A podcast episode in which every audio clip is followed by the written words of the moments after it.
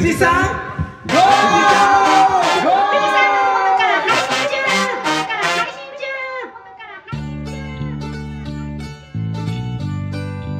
麦ちゃんののこのこ塾。のこのこ塾。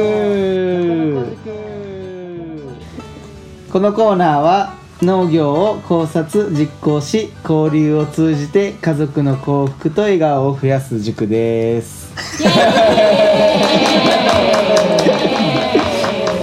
12月の収録日なんですけど、前回はですねあのーその月の畑作業植え付けとか、まあ何かこう種まきであったりとかっていうのをするのをこう紹介していったら楽しいなと思ってたんですけど、12月はですね何もないんですよね。大体基本的にあんまり何もなくて12月1月とか2月とかまであんまりないかな。成長が遅くなるのかな？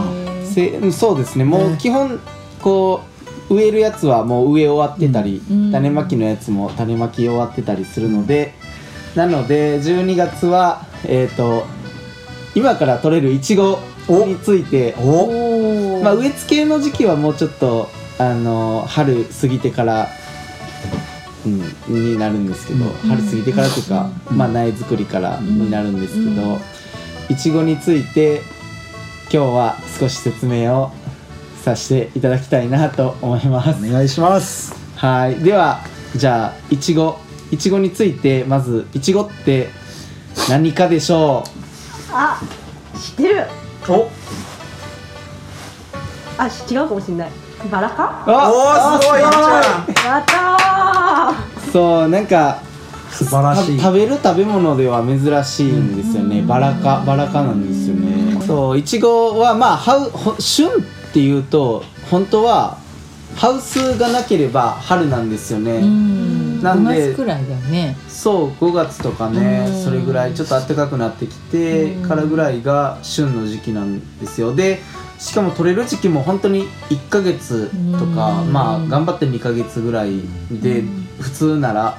だけどハウス栽培っていうのができてでしかも12月のクリスマスがあるじゃないですか。うん。その時にいちごの乗ったショートケーキを食べたいからうん。その時期が一番いちご農家さんはうん。商戦で、一番その時期にこういちごを作りたいんですよね、なので今年は割と早めにもいちごが取れ始めたんですけど、うん。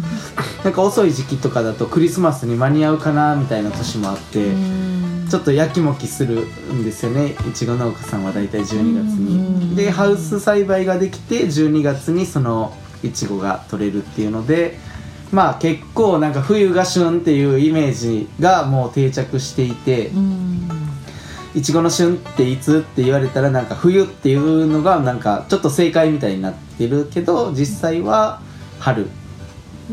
暖かくなってから。12月はそのクリスマスでやっぱ売りたいからそいちご狩りなんてさせれない。もったいない。うん。だからまあそれが終わって年明けてしばらくまあこう鳴り出してきた時、うん。量が出だした時にいちご狩りがスタートして多分でもやっぱりその暖房とか炊かなくてもよくなってくる春ぐらいから本番になっていくんだと思います、でなんかいちご狩りってこうベッドみたいなのがあってお？割とこう胸ぐらいうんの高さでこう食べるじゃないですか、なぜああなったか知ってますか？食べやすいから？あでもそう取りやすい？取りやすい取りやすい、うん。いちごの実が地面についたりすると傷んじゃったりとかするから浮かせて、うん。あー。全部を取らと取らして食べてもらうみたいな感じにするため？そう。でもなんか一番あの降雪栽培っていうのができた理由はいちごってこうまあ他の野菜もそうだけど下にできるじゃないですか。地面に植えるとこう畝っていうかまぼこみたいな形で畝を作ってそこにいちごを植えるんですけどずっとこう腰をかがんだ状態でしかも葉っぱがうん。上にかぶさるからいちごの実があるかどうかをこう一回一回めくめくるっていうか葉っぱをこう引き分けて実がついてるかどうか実がついてたらちぎってみたいな感じでもういちご農家さんはすごい腰が痛くなっちゃうからそれを解消するっていうのが一番最初の目的でこう降雪でできないかっていう。でいちごって割と根っこ自体もそこまでこう他の野菜と比べると量がそこまで出ないので根気っていうか根っこの量もまあそこまでむちゃくちゃ多いっていうわけじゃないからうん。意外とその土の量が少なくてもできるしで土の量を制限した方がむしろ甘くなったりとかするのでだけどまあ降雪と降雪栽培っていうのとうん。土耕って言ってまあ土で栽培するのとだとまあでも基本的には土耕の方が味的には美味しいのが多い、まあ、作り方とかその時期にもよって違うとは思うけどでも土耕の方がやっぱりなんか美味しい率は高い気がする。実際食べ比べてみるとやっぱ土耕だとああやっぱりなんか美味しいなっていうような感じがします。えそれは販売の時にその土からっていうのとあのなんだっ降雪け降雪栽培っていうので分かるの？わからない。あそう全く一緒に出回るからううんわからないしで降雪の方がもうほとんど多分いちごは主流になってきててどこでやってる人は結構年配で昔からっていう感じでやってるからどんどんどんどん少なくなってきててそのどこでやると腰が痛くなっちゃうそう腰が痛いし大変労力がかかる。しあとやっぱりその土も入れ替えれないから降雪だと土の量が限られてるから全部入れ替えるっていうこともまあうん。理論理論的には可能。だからそのいちごって結構病気も出やすいからそういう土壌病害とかもそういう管理がしやすい。のが降雪のメリットだけどその土耕だとやっぱりこうその土を入れ替えるなんてできないじゃないですか。畑ごと入れ替えたりとかできないし。そう。なんで結構降雪の方がまあ初期にかかるコストはかかるけど結構管理はしやすくて後々作業も楽ちん降雪っていうのはどんな漢字を書くの？降雪高高いい設備設備ああそういうことか。そうそう。高い。設備で高いところに上げてるのを降雪っていう感じだね。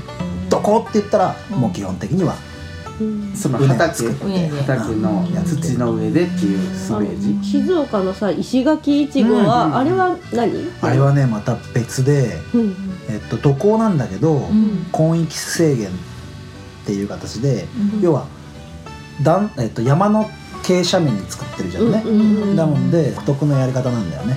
であれはまあ基本的に土耕。うー。んちょっと詳しいやり方は分かんないけどもだから石垣いちごってうん。独自の、まあ、ブランドというかやり方を作ってる、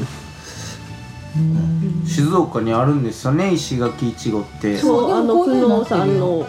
傾斜のあそうそうそう。地面を利用してなるほど石垣を。で石を積んどくとうんその石って一番熱を土とかよりも蓄えやすいんですよ。うん。だからこうちょうど南斜面で太陽が当たってで石が温められてうん。温度を保つっていう。うんだからねすごいねネギでもうん。石垣の隣で作ってるやつ、うん。なんか段々畑の畑でも石垣の隣のところは生育が良かったりするんですよ、冬場はね。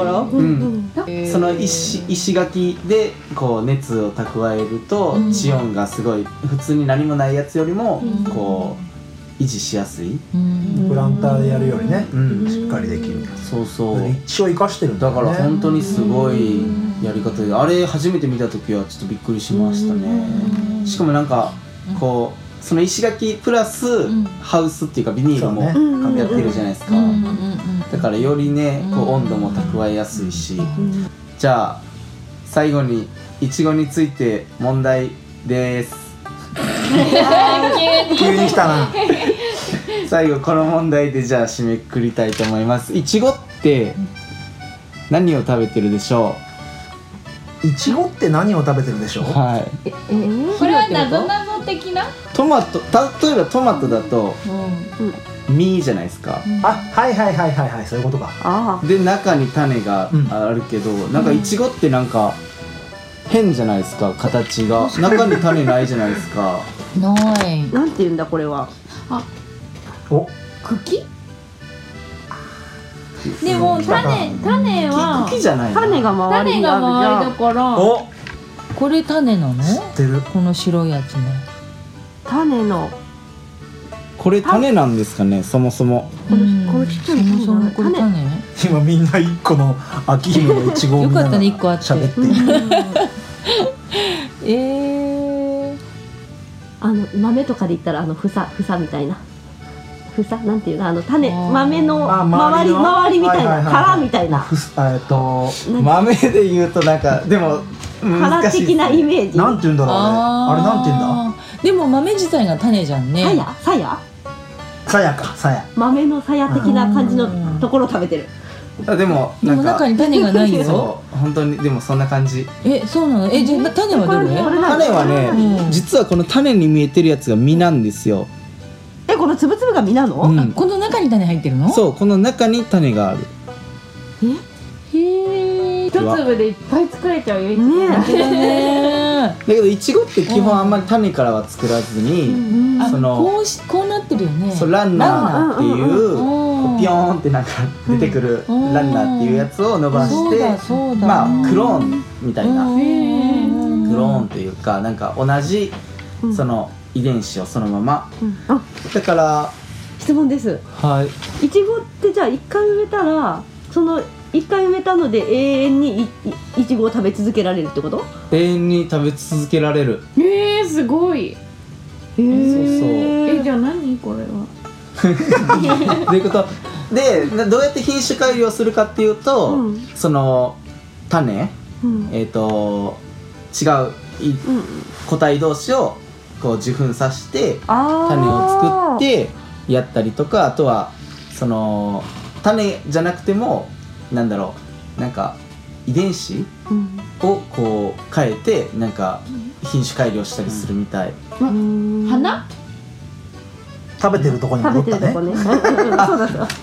あそうそうなんかその花がついて花が落ちてその実を守ってるやつうんを食べてる一応ねなんか学術的にはねうん。硬く？かたたくってどんな字？手辺にうん。うん。K, K の一本ないや難しすぎる。つこんな字見たかたこと。く。花という字に硬く？あこれ宅配の宅だね。手辺に。宅配の宅配の宅？宅配って？あのほらあのおお坊さんがさあ宅発とかあの宅発だ。ごめんごめん宅発宅発宅発への宅だね。へうん。手辺になんか毛みたいな。難しい問題だったね宅うんそう。なんでね実はねこれ実であありありそうだけど実じゃないんですよね、は花の一種ってこと？硬く。花の一種なんですかね。一つ大人になったね私たち。そう実はその実っていうのはこのつぶつぶでその中に実は種があるっていう。だからなんだっていうことなんですけど 勉強になりました。でもなんかちょっといちごってなんか変変な変わった。まあ皮自体も変わってるしうん。バラ科っていうちょっと珍しい。というのがいちごですはい。はい。勉強になりました。た。ありがとうございます。ありがとうございます。コーナーの終わりはこれでいいですか？コーナーの終わりなんか考えないといけないですね。ああ私も考えとこうななんかさそのうんうーん別におしゃれじゃなくていいと思うんだけど定型文？ねなんかそういうの欲しいですよね。みたいのは。あった方がいいね。私も考えとかなきゃ。これで2時間目ののこのこ塾を終わります。レイありがとうございました。って終わってもいいしなんかそういう感じの定型があってもいいかもしれない。それはあのそれぞれでいいしなんか。じゃあ最初金婚観光みたいな。でそれでもいいしただそれが別になんだろう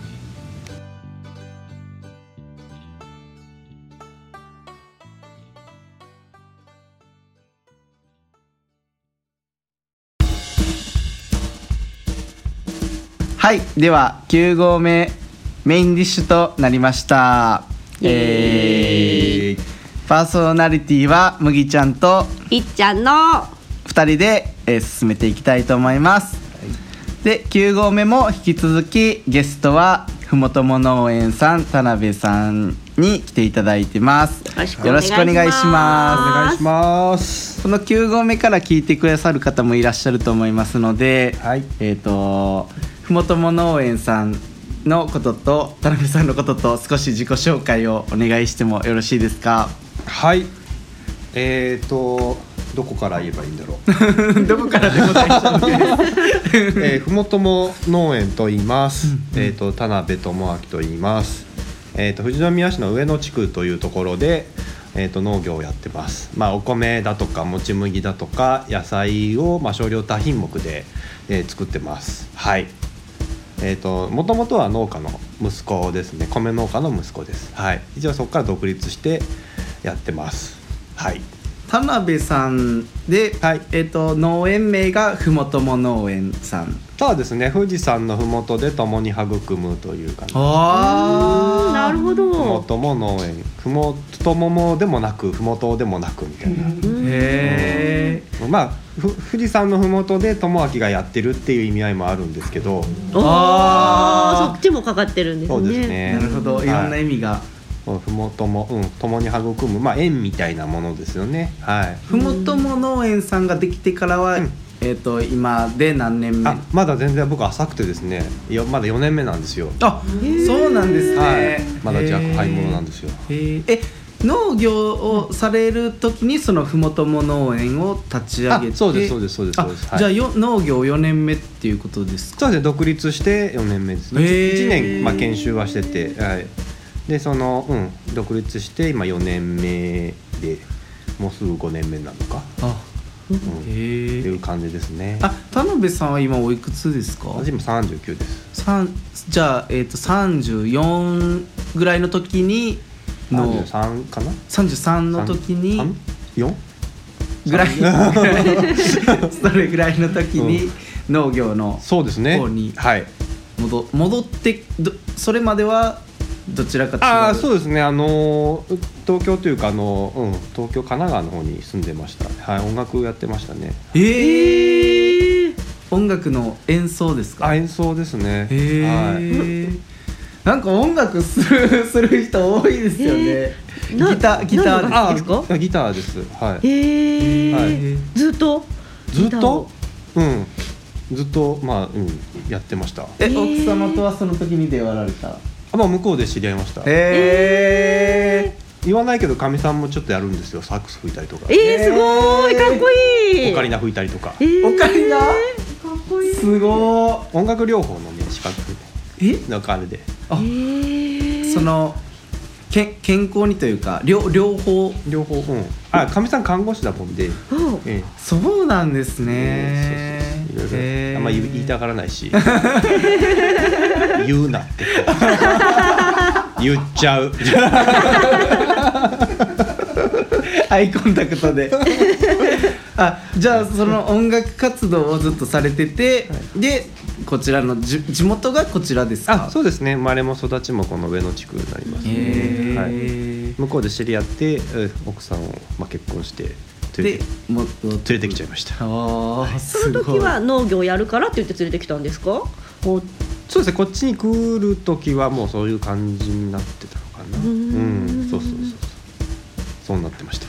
なるほど。そのまあ実家が農業をされてたってことで、はい。その神奈川神奈川にいらっしゃる時も、はい。ゆくゆくは農業に戻るつもりだったんですか？そこは結構揺れてたんですよね。あうんやっぱ、うん、米農家なんですけど、うん、やっぱ親父からも本当もね農業儲かんねえぞみたいな 言われてたし、うん、でもやっぱあのーま、毎年ねこう稲刈りとか食べる時はもう、あのお手伝いには帰ったりとかしてー。結構楽しいな楽しさはちょっとしてたんですけど、なかなかでも自分もやっぱ音楽やりてえしなとか思いながらちょっとこう揺れてたんですよね。まあ兄兄貴はいるんですけど、まあ、兄貴は兄貴で別の道を行ってたんで、うん、でもやっぱりねこの、まあ、まあ土地というかね代々やってる、うのうん土地をねこう無駄にしたくもないし、うん、やっぱ儲かんねえ儲かんねえって言ってるけどやっぱそこなんか助けにならないかなっていう思いもありつつもただ自分の夢もあるしみたいな。なんかこういったところでいろいろこう揺れてましたね。当時は。へえ、うん。えその何か決断のきっかけになったエピソードみたいなのはあるんですか？なんだあでも、うん、結構その揺れてた時にやっぱ向こうでちょっとすごい、まあ、音楽のすごい大先輩というかもうかなりかなり上のご年配の方なんかいろいろ話聞いた時にやっぱりそのあのなんだろう別に音楽もそのなんだろう別に東京にいなきゃできないっていうわけじゃなくてああうん確かに、まあ、なんだろうあのそのなんだろう情熱、まあ、パッションなんだよ田辺君みたいな感じで言われて。音楽家っぽい。うん、いや要はそのなんだろう。俺はじゃあミュージシャンになるっつってじゃあ東京行くぞとかじゃなくて別にどこだってできるんだよ音楽なんて、うん。うん。ででそんなん言い訳じゃなくてやりたきゃや,、ね、あのやりゃいいじゃんみたいなそういう感じですよね。だから別にだからい絶対向こうにいなきゃダダメってわけじゃないし別にこっちだってね、やろうと思えばできるし、まあ、ももちろん情報量としては全然向こうの方が全然あると思うんですけど、うんんだから別になんかそうだなこういやプロになんなきゃダメとかっていうあれでもないしみたいな、うん、なんかいろいろそういうので弾けましたね。へえやっぱでこっち来て、うん、だ今はちょっとまた夢の形が少し変わってまして、うん、いや将来ちょっとそういうなんだろう農家居酒屋的な、うんまあ、6時化を考えてて、へえでかみさんはちょっといあのなんだろうあの芋カフェみたいなのもやりたいよねみたいな芋カフェ。っていうのもあってでそこにちょっとライブスペース作って、うんうん。うん演奏できるような。へえなんかそういうのをねやりたいなとかそこでちょっと音楽と絡めてあそれでちょっと今後芋に力を入れていきたいって先ほどおっしゃられたのも、ね、芋カフェも面白いしで結構い居酒屋がねいやあの食いしん坊なくなっちゃったもんで上野の。あえなくなっちゃったんですか？嘘。あら。うん。あの同級生なんですけど、はい。うん。そうちょっと、うんもうねご引退されてもう閉めちゃうってことで、結構上野の居酒屋もちょっと今減ってっちゃったんですよ、へー。まあ今ね生産とかもありますけどね、まあ、将来的うんうん。うんにか農家居酒屋やりやりてえなどうかななんていうのはちょっと野望としてはあるんです。けどまだ全然先の話なんですけど、うん、まあでも6時化っていうのはかなり、うん今後のやっぱテーマになってくると思うんで、うんはい、で幸いね農農家の仲間もたくさんいますので、食材はねもう美味しいのが出せますもんね、ただ一生産者では痛くないっていうかなんかいいろいろやりたいんですよ、うん。この、まあ、酒造巡りもそうなんですけど、はい、うん兄貴ともいろいろそういう構想を話しててちょっとなんかちょっとテーマパークみたいにしたいよねみたいな、おおおー。すごいまあ、今こうね牧野さんと土井さんと藤松さんってやるけど、ね、もちろんね佐野さんだっているし、まあ、長津さんだっているし牧場で。他にもいっぱい農家さんいるしうんいろんなところちょっと絡めてなんか面白いことやりたいよね。うーうん。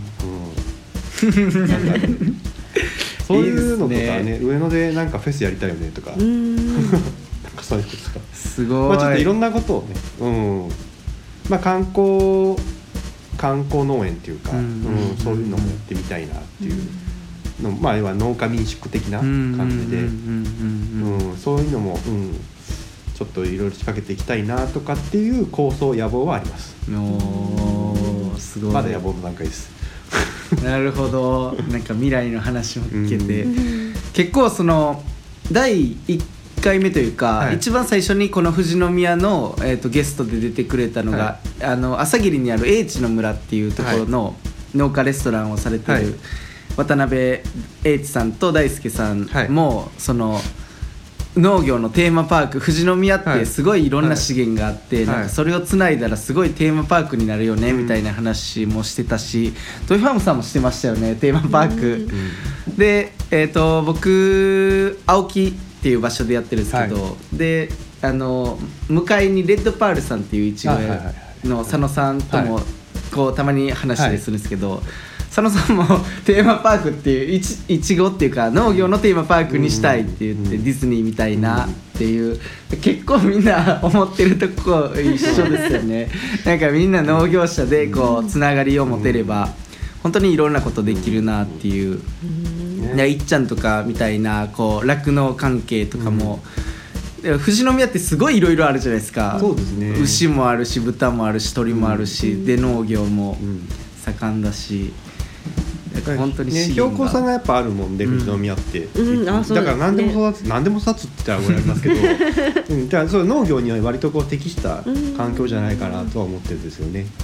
やっぱ水もやっぱり美味しいですし。あそうですようん。ね富士山の雪解け水といううかね、んだからお米だって美味しい米ができるし、うん。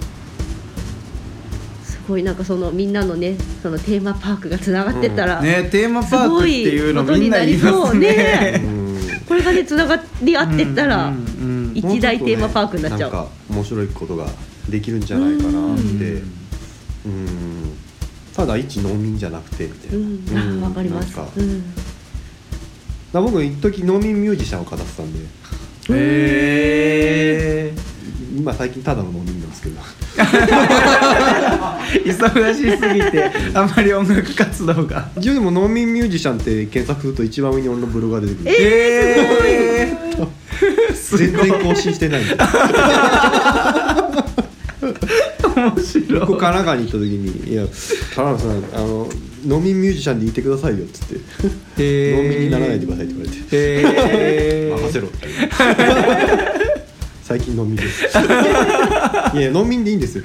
いいんですけど。えー。うん。あでもたまにその音楽はその触ったりはするんああ一応触るぐらいですよね。バンドとかそういうのはもうにねやっぱあのやってらっしゃると思うんでやっぱそれどころじゃないじゃないですか。忙しすぎて。ね。なかなかねこう自然は待ってくれないですけどね。ね。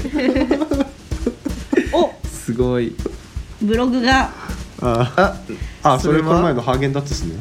あーあのシルクスイーツのバニラアイスのせ。そうへえ美味しそう先ほどの焼き芋。そうですね。干し芋だとかこの焼き芋にアイスを乗っけて食べる。あー絶対美味しい。めっちゃくちゃうまいですよ。超女子受けしそうですね、夏場にちょっと冷凍さつまをやろうと思ってて、冷凍？うん、で石焼き芋で焼いたやつを冷凍しておくんですよ。へえで夏場に半解凍で食べるんですね。へえでそこにアイス乗っけたりとか。めっちゃくちゃうまいんですよそれがへええ冷凍できるんですか？さつまいもって。あ冷凍できます。へえしたことなかった。で一応じ実家にちょっと大きめの冷凍庫があるんでそれちょっともらえるっつうもんで。へえ。今ちっちゃいのしかないんですけどここに置いてこう焼いたやつを冷凍しとくしとくしとく冷凍してストックしとくと。へえ。え焼いたやつを一回切る切るんですか？切らずにそのまんま。あれでもそのまんまだよね。うん。そのまんそのまままあ冷凍したのあるんですけどうんへえそれをこう出してちょっとこう半解凍ぐらいになった時に食べるみたいへ美味しそう。えなんか想像しただけでうまそうですね。な待ちきれない場合は電子レンジでチンかもいい。うん。まあでもねなかなかねあの電子レンジっていう、まあ、ものがあんまり好きじゃない人もいると思うんで、うん。うん。そうですね。夏フェスね夏夏あ噛んだ。夏フェスとかああいうところでねこう暑いところでそういうのやる。絶対できるへえなみたいな。確かに。かなりコストかかってますけどね。そうですね。いくらで売ればいいんだろうと思いな。がら確かに。確かにそうです。ね焼き芋よりは最低でも高いですよね。焼いた後に凍らしてますか凍らして。うん。すごい。でもこれがまたすめちゃくちゃうまいんですよ。へえでそこにねあのアイス乗っけて食ったんだよな、うん、もうなんかね言葉を失う。やっぱこれだよみたいな。なんか本当に余計なもの入れなくてもやっぱね。やっぱこんなに美味しいんだなって確かに糖分はすごいありますもんね。へえだからまあねやっぱなんだろうやっぱ自分が食べたいものをねうん。作って、うん、それをまたみんなで共有して、うん。うん。すごい。うまそう。もう想像だけでうん。美味しもそううですね。絶対美味しい。やばいんですよこれがまた。いやー田辺さんの過去も知れたし、ねえ。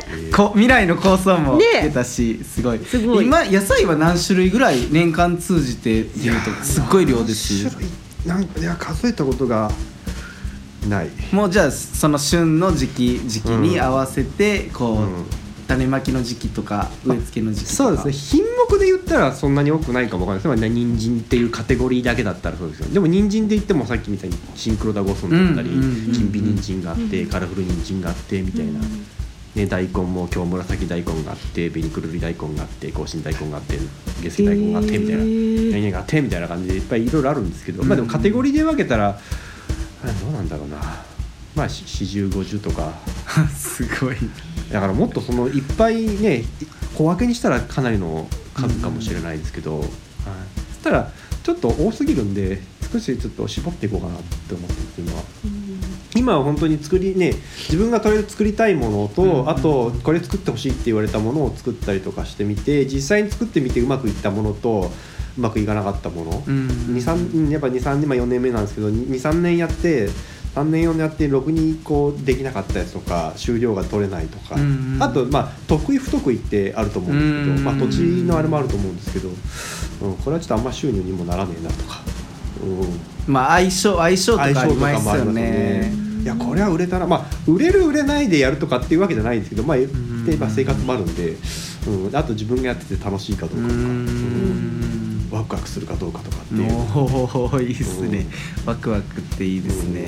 いやでもそこは大事だと思う絶対楽しくなかったらできないじゃないですか、うんうんっていうところ。だから今はそうするといっぱいやってるんですけど少しずつこう絞り込みを中量中品目ぐらいでこううんうんやっていこうかな、まあもちろんその食い縁としていろいろは多分手つけると思うんですけど、まあ、主軸としてこう、まあ、例えばさつまいもだったりもち麦だったりとか、まあ、ナスとかそういったところはこう結構主軸には置い置い置いておいてであとちまちまというような感じになってくるかなっていう感じですかね。その田辺さんが、えー、と5年前にもこっちに戻ってこられて、でまあ独立して、はい。こうどうやってスタートしていったっていうのがすごい僕は気になっていてでこ今後今農業修行中のはい。サトゥーっていうのが、はい。パーソナリティで言ってるんですけど、はい。その田辺さんがどういうふうに販路開拓をしていったかとかっていうのがちょっと少し教えていただけたらなんか新規就農者にとっても俺エンディングでそれ聞こうと思ってた。あ 取っちゃった。目で合っちゃっていや逆に聞きたいんですけどどうやって広げました？僕はね ちょっとなんか特殊でもう売り先売り先は決まってたんですよ。そこがすごいですよね。売り先を見つけるってところがなかなかやっぱり。そう。まあなんかつつねつながりがあって、うで僕はもともと奈良県出身で、はい。で奈良で農地を探してたんですけど、はい。農地見つかんなくて、はい。でたまたま畑貸してくれるっていう人が、あの上条にい。てて、で上条で5単ぐらい畑借りれたとこからスタートして、でもともとネギを作ったらいいくらでも買い取ってあげるよっていう人がいてて、うん。問屋さんなんですけどネギ問屋で、なもんでもうネギを作ろうかっていうふうになってネギを。そう。なんで僕らはもう売り先先に決まってて、まあネギをどまあ日本日本中というか、まあ、はい。どこで作ってもはい。一応出荷できるような感じでスタートしたので、それ最高ですよね。なんか特殊ですよね。うん。いやその受注生産できるっていうのがすごい一番うん。うんうん。それがやっぱできねやっぱ売り先がなくてとりあえず作って探すっていうパターンが結構多いので、多いですもんね。僕もどちらかというとそっちの方だったんでとりあえず自分が作りたいもの作るみたいな、うんうんうんうん食いたいもの作るみたいな感じなんでさあどうしようできたのみたいなさあ買ってくれって言ってもなかなか、うん、じゃあとりあえず直売所に出そうかみたいな。さい最初はとり直売所に出していったんですか？そうですね、最初はもう大藤さんとかうん1年目とか、あのー今は出してないですけど1年目は海穴にも出してましたね。JA にも。あ今はもう海穴には出してないんですか？あ出してないですね。はい1年目だけです。1年目ちょっとなナスがすごいもう大爆発した時に。もうはけ口がなくて。わわかる。価格さえ落とせば売れるぞみたいな。いくらでもできちゃうっていうその時期が重なっちゃった。何物野菜も爆発すると大変なことになるん。で、うん。もうそうですね。最初はだからそういう直売所に出してましたね。本当に週週6で出してましたね本当に、うんうんうんうん。ね。藤さんが水曜日休みだったんでそれ水曜日以外か水曜日以外は。出したりとかってうん頑張ってややってましたよね、そこからあれですか？なんか今はどんな感じですか？直売所直売所って言ってもそのどどっかが経営してる直売所と、うん。ふもとも農園さんの直売所と、はあとはレなんかレストランとか飲食店といそうか直接。ですね。はい。とかあとインターネットのはい。直売直売っていうんですかね。あはは B2C B2C、うん、そう。的なの。そうですね、まあ、B2B の方が今多いのかな、うん。うん、あそういう飲食店とか。そうですね。あのーやっぱりその出荷調整って一番時間かかるじゃないですか、うん。手間もかかるし、うんうんなくて売れ残ることもあるし、もう手間をなくしたいんですよ、結局人手があればいいんですけど私一人なんで、で前はやっぱりもう夜中本当あのてっぺんこれまでずっとやってたんで、うんうん。その12時過ぎでもう袋詰めしてどうのこうなんて。洗って洗って。ちょっと頭おかしくなってきますよね、うん。何日も何日も続くとね、でもそれは結構当たり前だったしで最初の頃は全然こんなもちろんねその出荷場なんかなかったから実家の本当になんだろうこう屋根ついてるところでさ寒い寒いって思いない寒いところでこう袋詰めしてこんな あの裸電球みたいなところでね やややってましたからね。うん。やっぱ全然休みは、まあ、まあ今もそうです。休みとか休みはないんですけど、まあ、それは別にいいんですよ。全部自発的にやってることなんで、何も苦じゃないしストレスでもないんですけど、うん、やっぱでも売り上げっていう部分でもねやっぱり、ううんん。だから一番やっぱ飲食店さんとかねだとまあ本当に注文もらって逆にこうこっちまで取りに来てくれる人もいるし、へうん、ポンポンえポンと出せるしみたいな。一番いいですね。うん。取りに来てもらえるのうん、というのもあるし、まあ、あとはマルシェですかね。木曜に朝市やっててあと土曜日、まあ、あの富士オーガニックマルシェってそれは富士の方でもやってるんですけど、はい、それじゃ毎週やってるんですよね、まあ、顔顔も見える。っていう感じですかね。あとはまああの余ったもん余ったもんっていうか、うん、最近はそんなに直売所にはあんま出してなくて。あそうなんですね。余ったものをちょっと余分に取れちゃったもの。とかああそういう時にちょっとうん。出したりとかはするので今は直売所系はあまり力はうんうんうん。入れてないかなっていう感じですね、じゃあもう田辺さんの野菜が欲しいっていう人がうん、買ってくれてるような感じっていう。そうですね、まあ、僕の野菜が好きなのかどうかあれですけど、はい、一応まあ注文いただいて、はい、ネットとかでもで普通に宅配で段ボール積んでありますけど段段段ボール詰めて送ったりとかも。えそういうぐらいの軌道に乗ってくるまではその立ち上げてどれぐらい？1年目とかはやっぱり結構厳しかったですか？いやいやそれ、うん、1年目もそうです。今もいいですか？って言われたら。まだまだまだこれからうんまだ全然ですもっと。はい、逆にそのノウハウを教えていただきたいです。ムギトさんに。どうどうすればいいでしょう？か売り先を。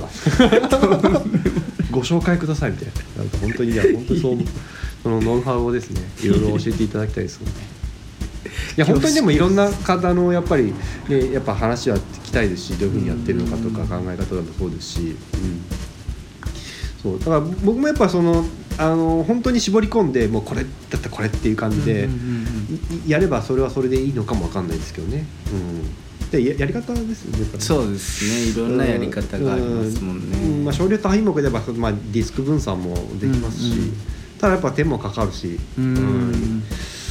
うん。収穫した後が一番うん。時間かかりますもんね。そうなんですよね結局畑にいるよりもうん。作業、なんか作業小屋で作業してる方が多いみたいなそうですね。最近全然畑出れないんですよ。収穫ばっかしてて。だで次の作付きの準備をしたいんですけど、うんロータリーもかけらんなくてみたいな、うんうんどうしようみたいな。でもやっぱ合間合間でやるしかないんで,、うん。うん。でそこで人を使うのかどうかとかそうです人件費が一番お金かかるじゃないですか。だいかにかいい意味でいかに楽をするかっていう、ん。どこで手を抜くかっていう,、うん。っていうのがやっぱ結構最大のテーマであったりとか、うんうんだ前はねよくまあ堆肥とかも入れてたんですけど堆肥も結局入れるのが大変で。落としてもらうんですけどそこからこうまあねあのーバケットとか持ってないんで手で配ったりとかなんかするのも大変だしみたういな、んじゃあどうすればまかないまかまかないで済むかなとか、うんうんうんじゃあもう直接腐食入れちゃえばいいかっつって。あの古子さんとかミンさんとかそういうのをちょっと、うん。そっちの方やちょっとやってみようかなとか。なるほど。うん、わかんないです。まあ、そこはちょっとね、どういうふうに、うんどうすればいいかなとかっていうのは、まあ、模索段階ではあるんですけども。正解がないですもんねうん。その辺は、うん。ちょっとね専門用語であれ,、あれですけど、ううん。いやいやいろいろ勉強になりあれます答えになってるんですかね？いやでもなんかそのどういう風な感じでこうスタートして、うんで今まで来たかとかっていうのもやっぱりね新規でややる方とかには結構気になると思います。使えあとはメルカリとかもやってましたね。へまあ、メルカリとかラクマとか。うん。メル、うん、まあ、今はちょっとややめちゃったんですけど、うん、当時は。結構メルカリで稼いでましたね。へうん、奥さんがちょっと窓口になってもらって、えいろいろ大変だったんですけど。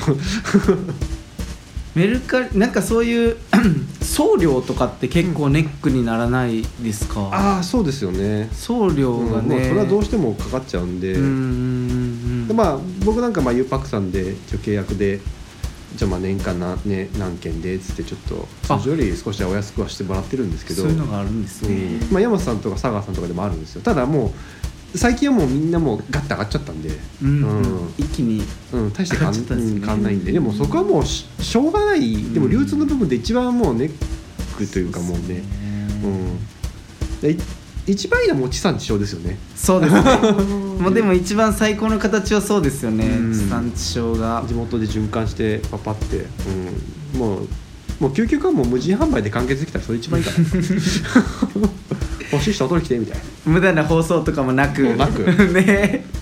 でも本当に畑まで取り来て、ん。もうもう自ら収穫してくれるから それ一番いいですね。あの結構大浦ごぼうとかもすごい大人気なんですけどの世界一うまいごぼうなんですけど、うん掘るの大変なんですよ。機械ないもんで有望が。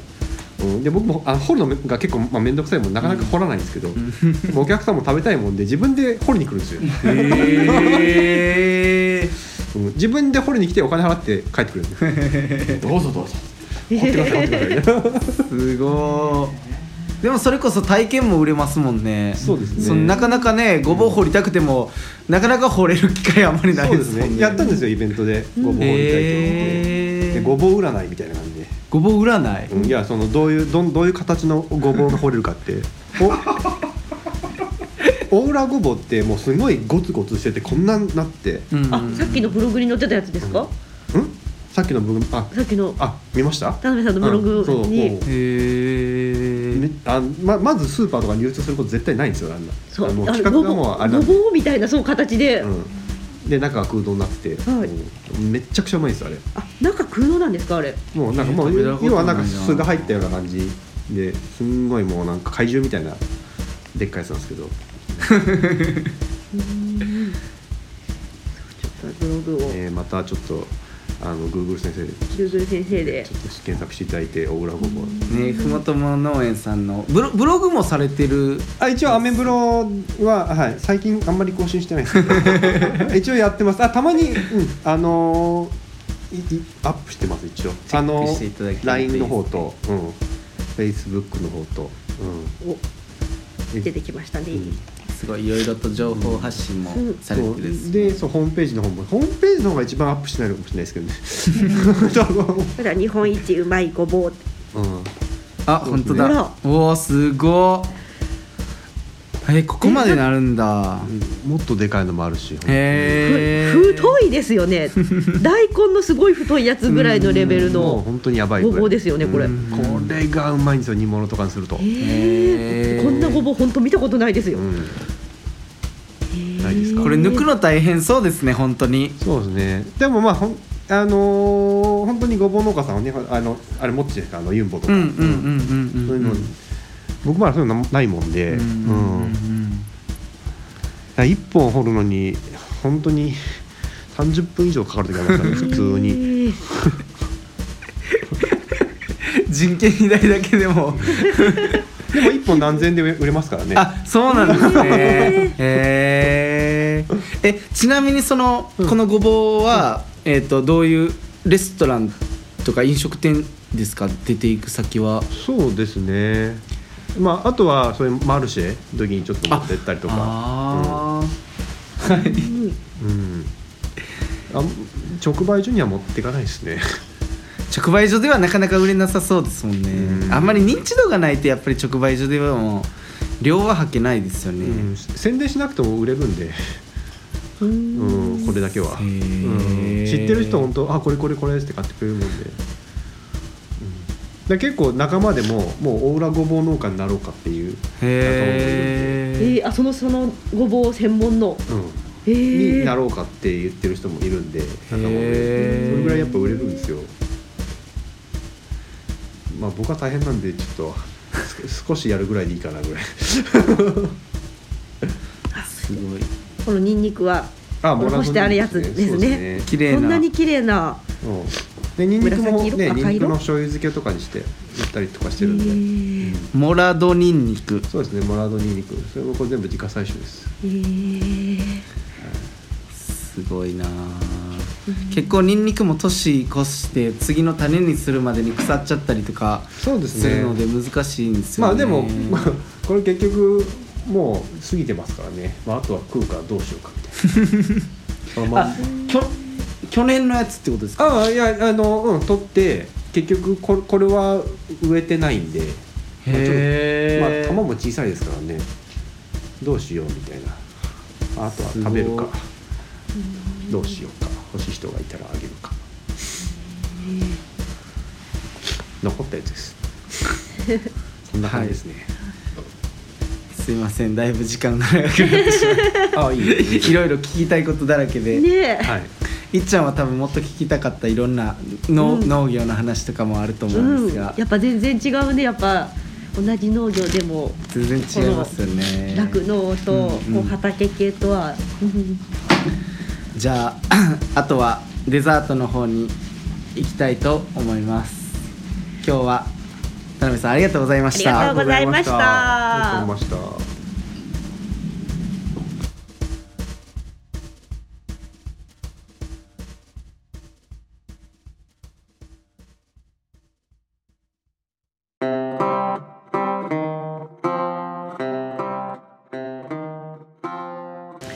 それではデザートの時間です。今日はふもとも農園の田辺さんにご出演いただきました。長時間ありがとうございました。ありがとうございました。サトゥもいます。すいません、さてあのやっちゃんとサトゥでお送りします。お送りします。えー今日あのお話いろいろ聞いててあのすごく皆さん、あの野菜買いたいなって思ってる方が、リスナーさん多いんじゃないかなと思うんですけれども、はい。ちょっとさっきあのいろいろな、はい。ねところで買えるっていうことを聞いたんですけど、はい。ちょっと詳しくあの教えていただけますか？あはい、うん。えっ、とまず私の家自宅前に無人販売がありますので、はいはい、そこはもう24時間毎日。やってます。えっ、と、まあふもとも農園で検索して、ね。まあまあ Google マップかなんかで見てもらえれば出ますはい。出ましたね。はい。はい。ただ野菜があるかないかはその時の気分もある私が あんまり野菜がなかったらああいつちょっと忙しいんだなとか。とかいろいろ思ってもらえる。もうそこはもう気まぐれなんで ある時とない時はちょっと差がありますけどそこはご了承くださいということで、はい、必ずゲットするためにはじゃああもう直接ちょっとなメールなり、はい。まあ LINE なりなんか。メールはホームページからですか？あホームページ見ていただければはいありますので。フェイスブックページからも注文はああもうもちろんもちろん。できますよね。フェイスブックページもありますのでぜひいいねしていただければ、うんまあ、メッセージ送っていただければ、まあ、一応見ればまあ携帯も載ってるんで、まあ、携帯でもいいんですけど、まあ、ちょっと携帯だとなかなか出れないこともあったりするんで、まあ、メールの方がまあありがたいかなというところではありますかね、はい、一番の窓口はメールになるんですか？そうですねはい。LINE アットですよねあれ。あそうですね。ああそれでも構いません構いません。LINE アットに入るにはふもとも農園で検索多分していただくと、はい。ちょっと大根の写うん真うんのやつがあるんで、それちょっと登録していただいてそれでまあメッセージいただいてもそれでもやり取りは当うんまあ、然できます。さっと注文できますよね、うん。まあ、あのやり方はもうどんな形でも構いませんのでとにかくコンタクトしていただければ、あの野菜のセットがいくつかあるじゃないですか、はい。それは何種類ぐらいあるんですっけ？あ一応、まあ、メインでやってるのは S セット M セット L セットみたいな感じで、まあ、6品8品10品みたいな感じでやってますけど、うん。でもそこはもうもっと欲しいって言えば LL セットみたいな、ビッグサイズはうん。個別に、S ダッシュとか、うん。まあ、まあそこはもう臨機応変に、うん。逆へにー。いくらぐらいで見繕ってとか、うん。なんかできますし、はい。別に自宅用じゃなくてもうん製本みたいな感じで、ああ人に送りたい誰かなに送りたいんでこれをこれで見繕ってくんないとかっていうのは全然できますのへでーじゃあそのはい。LMS っていうのは時価？値段は？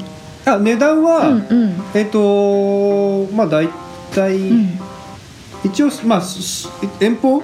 遠方の場合だと、まあ、送料込みで、まあ、2000円え2000円と2500円と3000円みたいな。感じおおわかりました。だけどまあうん地元は別に送料って別に U パックで送るわけじゃないんで、ん。うん。取りに来てくれれば、まあ、1000円1500円とかお2000円とか、ーまあ、マイナス1000円ぐらいと思ってもらえれば。あほどじゃあ自分で取りに行くとお得かもしれませんね。まあもし、まあ、あの取りに来てくれる場合だったら、まあ、うん。なんかいろいろおまけはできると思います。おうん今の情報はゲット。ありがとうございます。いろいろとね、あまあ、えーまあ、美美品って言ったらあれですけどね、ちょっと余ったやつとか、余計に取れちゃったとか、ああいう持ってきなみたいな、そういうのもあると思いますので、そういうのは全然できます。はい。最高の情報いただきました。じゃああと田辺さんに会うためにはあの、はい。2月の2日の酒蔵巡りもドイファームさんがね告知していただいてるんですけど、はい。そちらにも。そうですね、そちらの方には毎年、えっと、牧野酒造さんの方で、うん、今、隅っこの方で、うちの、まあ、えっと、親父も、あの、田辺農園 with ふもとも農園で出てますあので、ー。焼きもありますし、一番直近で言うと明日ですね。はい。明日すぐそこの集会場、まあ、ふもとものすぐ近くの集会場、西野原集会場で、あの、そば祭りっていうのがあるんですけど。はい、そこでも私焼き芋とあの野菜を販売しますのででまあそばとあの甘酒は振る舞いなんで、ええーもしお時間ーある方明日、えーですね、うんうん。えー15日うんうん。に今行っていただければというところですかね。あとはまあ毎週木曜日に木曜のあの野中朝市というのがはい。流行ってまして、はい。で午前中なんですけども、えー。はい、それでも野菜は出してます。はい。はい、あと毎週土曜日に富士オーガニックマルシェというのがありまして、はいはいはい。まあ、富士市のあの、まあ、宮島にあるあの、うん。えーワッキーさんって子供送り場、まあ、あのタコあのタコつぶさんっていうところの併設なんですけども、そこでも、まあ、仲間で京都週間のグループの仲間でうん。やってまして、へー。はい、今日もあったんですけど、はい、で来週の、えー、と20なんだ、えー、と21日は私担当なんであ会えますねじゃあ行私が一応います。でその翌週の28日が、まあ、暮れの陣っつって冬の、うんまあまあ来れるメンバーみんな来て餅つきもやったり、え餅は振る舞いだし、で私は焼き芋もやるし。あすごい。28日はぜひねちょっとみあのお得ですあね行きたい行きたい。オーガニックマルシェ来ていただきたいですね、うん。時間は何時から何時までですか？時間は、まあええ。午前中ですね。えっ、とく、はい。えっ、と普段オーガニックマルシェは10時から13時とかなんですけど、はい。多分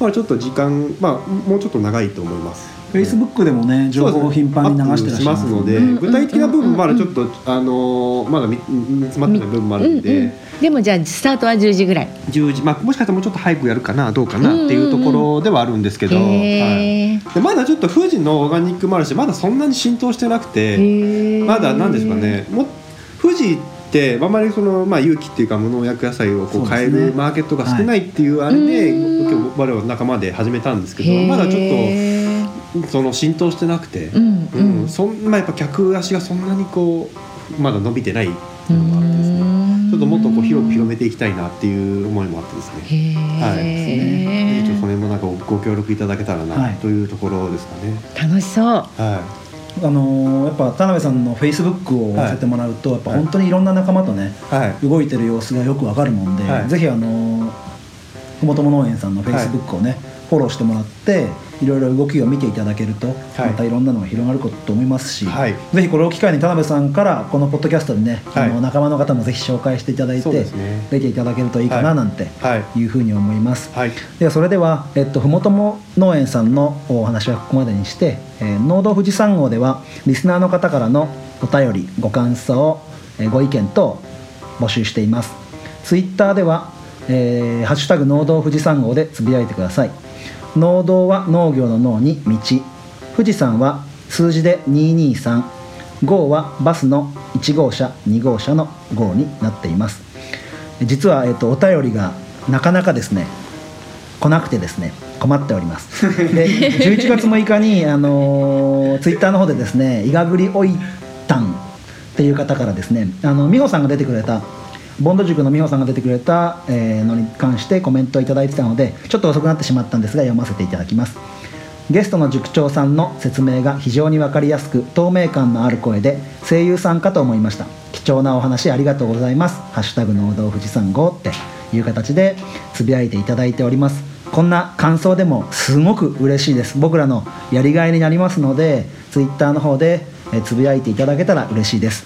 また今日の、いろいろな、えー焼き芋とか、えーお野菜の写真も Facebook の方で載せていますのでぜひいいねをしていただいてフォローしていただけると、えー音声だけではなくていろんな写真を通して食べ物農作物楽しめるかなっていうふうに思いますのでぜひよろしくお願いしたいと思います。それでは今日はあのふもとも農園の田辺さんどうもありがとうございました。ありがとうございました。それでは皆さん。皆さん。ヘバナスまたねー。またねー。バイバーイ